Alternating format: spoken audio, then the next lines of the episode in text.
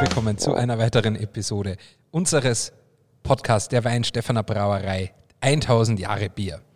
Live, äh, also nicht live, sondern aufgezeichnet hier im Museum. Es geht schon gut los. Im, Im Museum der Bayerische Staatsbrauerei Wein Stefan, der ältesten Brauerei der Welt. Und es begrüßen euch wie immer meiner einer, Matthias Tissi Ebner, Brauer für auswärtige Angelegenheiten und internationaler Brand Ambassador und mein Kollege fürs Online-Marketing, Anton Maria Hirschfeld. Fast. Anton Alfred Judokus. Ja, aber auch von mir herzlich willkommen. Servus. Ich freue mich ganz besonders, weil heute haben wir nämlich äh, äh, jemanden zu Gast, der wie ich, äh, die wie ich aus dem Journalismus kommt. Und deswegen freut es mich ganz besonders, weil bisher haben wir ja echt mega viel Brauer gehabt. Und, äh, Wissenschaftler. Wissenschaftler, aber natürlich äh, Brauwissenschaftler. Und jetzt haben wir eine Journalistin zu Gast und äh, eine, eine Bierjournalistin, Biersommelier. Äh, und das ist die Mareike Hasenbeck. Herzlich willkommen. Ja, hallo. Freut mich, dass ich hier sein darf. Und Tissi, ja, gerne. Ja, sehr gerne. Und Tissi, du bist bei uns ja nicht nur Brauer äh, für auswärtige Angelegenheiten, sondern auch derjenige, der unsere Gäste immer vorstellt und sich da ein bisschen vorbereitet hat. Gell? Genau, ich habe mich da ein bisschen vorbereitet. Bin ich mal gespannt. Ja, ja, da ist Mareike jetzt an, äh, zu Recht gespannt. Und zwar, ja, Mareike Hasenbeck, also wir kennen uns ja schon doch ein bisschen. Wir können nachher nochmal kurz darauf eingehen. Es ist eigentlich relativ lustig, wie wir uns kennengelernt haben, jetzt retrospektiv gesehen. Das stimmt allerdings. Ja. ähm, aber ja, Mareike Hasenbeck ähm, ist äh, nicht nur eine langjährige Bekannte und Freundin äh, von mir, sondern auch eine der bekanntesten Bierjournalisten Deutschlands und im deutschsprachigen Raum. Seit neun Jahren hast du auch einen Craft Beer Blog im Internet, feinerhopfen.com. Ja. Ähm, Biersommelier hat er Anton schon gesagt, aber ganz wichtig auch noch, äh, du bist ein Sachverständige für die Sensorik von Bier und Biermischgetränken. Mhm. Eine Weiterbildung, die wir auch gemeinsam gemacht haben hier ja. in der TU München in Weinstefan. Das war auch eine sehr witzige Woche. Definitiv. War eine sehr witzige Woche. Kommst aus der schönen Ortschaft Eing. Hab dich da auch schon das ein oder andere Mal besucht, da ist wirklich sehr idyllisch und schön da. Weiß jetzt auch nicht, ob da irgendwo so eine Brauerei steht oder sowas. Das weiß ich nicht, genau, weiß ich nicht, ob das jetzt eine Brauereiortschaft ist. Auf jeden Fall ist es ein sehr schöner bayerischer Vorzeigeort, kann man sehr sagen. Gut. Wirklich bayerischer Bilderbuchort, ja. Eing, absolut. Ja. Ähm, und neben deiner journalistischen Tätigkeit äh, über Bier oder andere auch Genuss- und Lebensmittel, also du hast ja auch schon Artikel über Whisky und sowas geschrieben oder über andere Spirituosen, finde ich auch immer sehr, sehr spannend. Vor allem für das ein oder andere sehr spannende Magazin wie den Playboy. Äh, bin ich Fan übrigens, ja, vor allem wo die Mareike mir immer mal wieder eine Episode oder eine Ausgabe des Playboys gegeben hat, wo ein Artikel von ihr drin ist, weil ich habe den Playboy ja nur wegen den Artikeln. Ich wollte gerade fragen, was hast du damit gemacht? ja, eigentlich? nur wegen den, ja, dann nichts mehr. Also, okay. ja, was der, ich habe hab deinen Artikel gelesen und dann was. Ob das so ähm, stimmt? Deine Reiseberichte im ADAC Reisemagazin habe ich jetzt leider noch nicht so oft gelesen, äh, weil ich dieses Magazin auch nicht mehr bekomme, weil ich nicht mehr beim ADAC bin. Ähm, aber äh, vor allem auch in Meiningers Craft, wo du ähm, oft mit Artikeln vertreten bist und auch einen ganz tollen Artikel über die Brauerei geschrieben hast vor einigen ja. Monaten, ähm, haben wir uns gedacht, jetzt musst du auch zu uns im Podcast und tada, Juhu. jetzt bist du hier nach einem wohllöblichen Mahl im Bräustübel mit Braumeister Pfandl und am Schnitzel. Oh, das war sehr, sehr Der ein oder anderen Halben. Haben wir uns gedacht, jetzt hocken wir uns hier ins Museum und ratschen ein bisschen. Gute Idee. Ja, herzlich willkommen, Mareike. Ja, vielen, vielen Dank. Ich freue mich. Ich bin gespannt, was auf mich zukommt. Ich darf jetzt einfach gleich mit der ersten Frage einsteigen. Mach das. Ich dachte, nachdem du jetzt gerade Lob gepreist hast, ähm, als Journalist muss man natürlich immer sagen, als, als freier Journalist, freie Journalistin, ähm, es ist kein einfacher Job. Also man, man kämpft um Aufträge, ähm, so, so habe ich das in Erinnerung aus meiner Zeit noch als Journalist. Wie ist es bei dir? Du hast natürlich auch ein Nischensegment äh, als Bierjournalistin. Kannst du uns da ein bisschen äh, in die Welt ein bisschen einführen? Wie kann man davon leben? Wie, wie hart ist das ganze Thema? Ähm, erklär uns ein bisschen auf. Also leben kann man definitiv davon und ich muss auch gestehen, dass ich meinen Job damals beim Fokus Magazin aufgegeben habe, um noch tiefer in die Materie Bier einzusteigen, wo viele auch gesagt haben, das kannst du doch nicht machen, du kannst doch nicht deinen festen Job aufgeben, um jetzt irgendwie mehr über Bier zu schreiben. Aber ich muss sagen, das war eigentlich der beste Schritt, den ich machen konnte. Und ähm, zum Glück ist es bei mir bisher noch nicht so gewesen, dass ich jetzt um jeden Auftrag kämpfen muss, weil ich es einfach geschafft habe, mir ein festes Portfolio an Magazinen, für die ich schreibe, ähm, anzueignen, sage ich mal, und da regelmäßig einfach für schreibe und deswegen läuft es ganz gut. Klar, Corona ist immer so ein Thema, es könnte jetzt wieder ein bisschen besser werden, aber es läuft, ich kann meine Miete bezahlen, ich kann was essen und ich kann mir Bier kaufen und das ist, glaube ich, das Wichtigste. Absolut. Ja, also, also da glaube ich immer zustimmen. Sich so, ja, die würden sich um einen festen Job, also um äh, Wochenmagazin mit dem Fokus oder ähnlichen ja reisen und du sagst so, ja, nee, ich schreibe jetzt über Bier. Macht's Genau. gut. Ja. Ja, na, kann, man, kann man machen. Also ist ja cool. Wir haben ja gerade äh, gehört, vor neun Jahren hast du angefangen mit feinerhopfen.com. Wie, ist das entstanden? Also war das, war das so die, die so, so quasi mal aus einer Bierlaune raus? ähm, oder wie, wie darf man sich das vorstellen? Hast du da von einem Moment auf den anderen gesagt, du, ich kann schreiben, ich kann Bier trinken, warum bringt man das nicht zusammen? Nee, ich muss sagen, ähm, ich war früher kein Profitrinker. Ähm, ich bin da tatsächlich zufällig reingerutscht. Also ich habe früher, ehrlich gesagt, gar nicht so gerne Bier gemocht. Also es hat mir gar nicht so wirklich geschmeckt. Didim. Ich weiß nicht, welchen Knopf ich drücken muss, wahrscheinlich den da.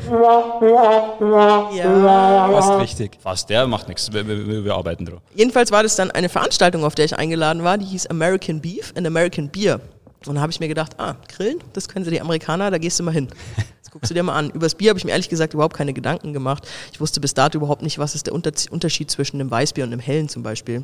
Und dann gab es dort ein amerikanisches Pale Ale und da wurde erstmal gar nicht viel drüber gesagt, aber ich hatte das auf der Zunge und es war für mich wirklich, als würde die Welt so einen Moment stehen bleiben. Ich war so geflasht einfach von diesem Aroma, was ich plötzlich im Mund hatte, dass mich das einfach so angefixt hat, mal zu recherchieren, warum schmeckt es so, wo kommt es her. Und das war vor knapp zehn Jahren und dann habe ich alle Möglichkeiten ausgereizt, solche Biere mal zu kaufen. Und da hat ja in Deutschland diese Craft Bewegung gerade erst so angefangen. Deswegen gab es da noch gar nicht so viele Biere. Und dann habe ich in der Journalistenschule, haben sie uns gesagt, jeder soll sein eigenes Blog schreiben. Und dann dachte ich mir, hm, ich mache einen Satire-Blog. Dann war ich mir aber doch nicht so sicher, ob ich jede Woche so witzig bin. Und dann habe ich gedacht, okay, dann mache ich halt einen Bierblog. Und dann kam ich zurück zur Journalistenschule, habe gesagt, ich schreibe jetzt über Bier. Dann haben mich natürlich erstmal alle ausgelacht. Und ich glaube, das war eigentlich so das Beste, was ich tatsächlich machen konnte. Startschuss. Also Genau. Ich muss ganz ehrlich sagen, ähm, dieses Erlebnis, das du da, das du gehabt hast, dieses Aha-Erlebnis mit dem Pale Ale, ähm, ich war ja früher auch jemand, der einfach halt Bier getrunken hat, weil es Fußballmannschaft äh, in der Gruppe halt einfach ein Gaudi war. Ähm, und du, äh, ich weiß nicht, ob du, das, ob du dich daran erinnern kannst, ich habe einmal über dich geschrieben für den Münchner Merkur, als du in Freising beim Tasting warst und der Tasting Okay. geleitet hast im Bierhandwerk damals. Ah.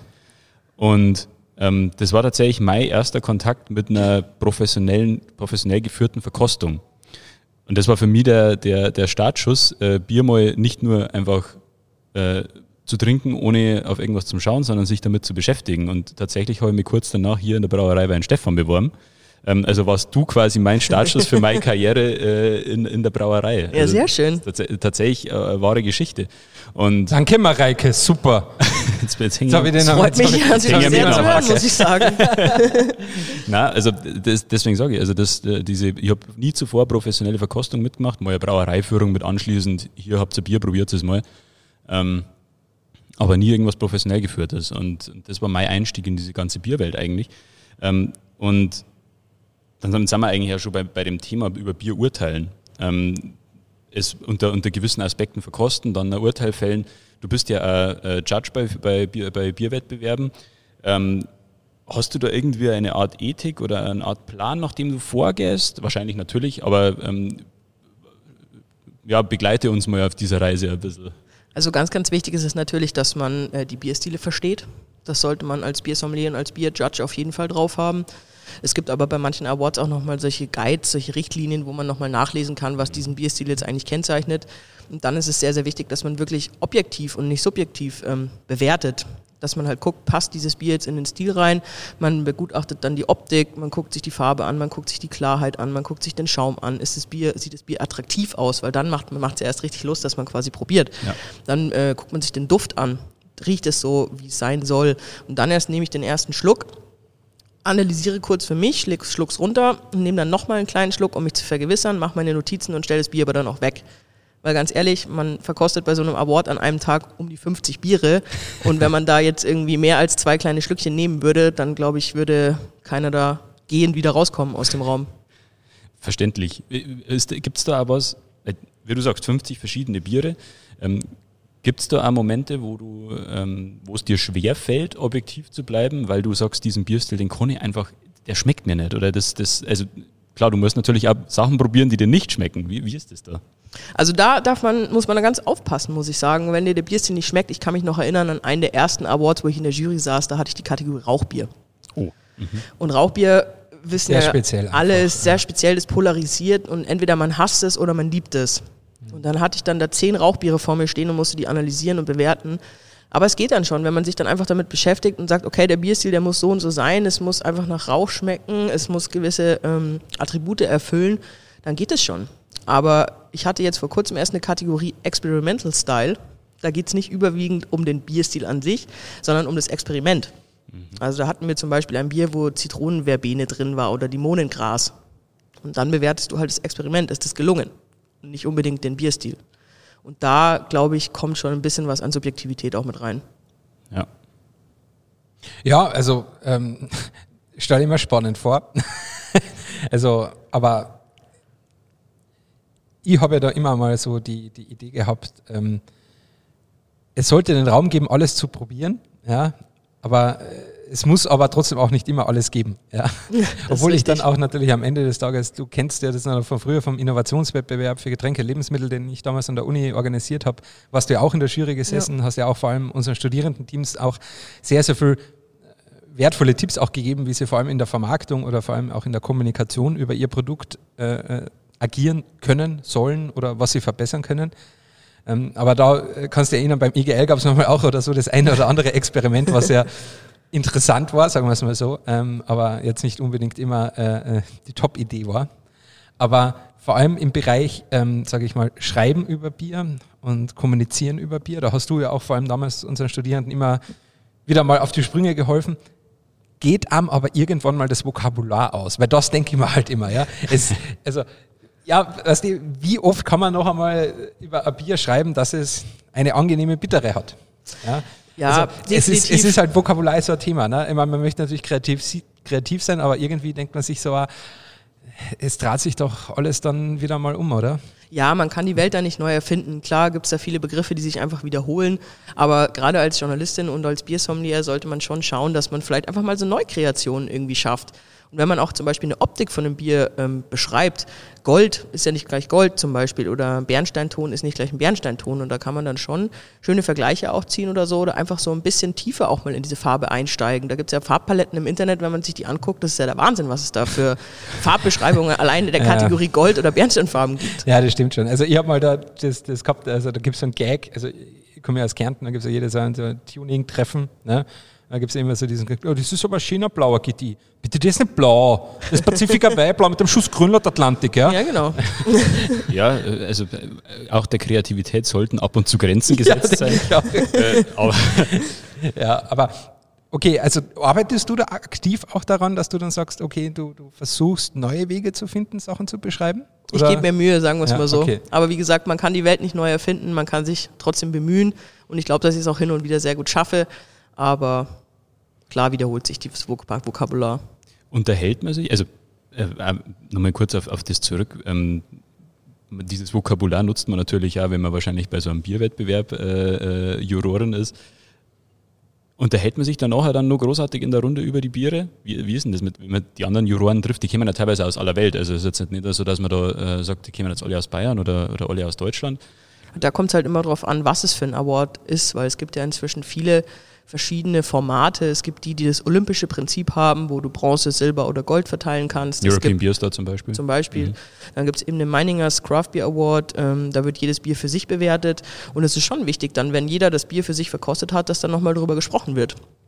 Ich meine, wenn man jetzt von der Punktzahl, es gibt ja oft einen Table Captain, der das so ein bisschen managt und dann werden die Punkte abgefragt und wenn die Punkte jetzt nicht zu weit auseinander liegen, dann braucht man auch gar nicht großartig über das Bier diskutieren, weil entweder ist es dann halt gut oder es ist nicht gut. Also es ist ja nicht so, dass jedes Bier nur gut, exzellent ist, sondern es gibt ja auch Biere, die übersät sind mit äh, Off-Flavors, mit Fehlaromen, mhm. die man dann leider auch rausschmeißen muss.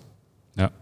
Also ganz kurz Thema Off-Flavors, nochmal kurz Werbung für unsere äh, anderen Podcast-Episoden, die wir mit Florian Lehnhardt von der TU aufgenommen haben zum Thema Sensorik, wenn euch das interessiert mit Off-Flavors, hört einfach da mal rein. Staffel 1 haben wir was, hier in der zweiten Staffel haben wir auch was. Für die dritte Staffel haben wir auch was geplant. Da haben wir auch was geplant, genau. Also an Sensorik wird es euch nicht mangeln. Super wichtiges Thema.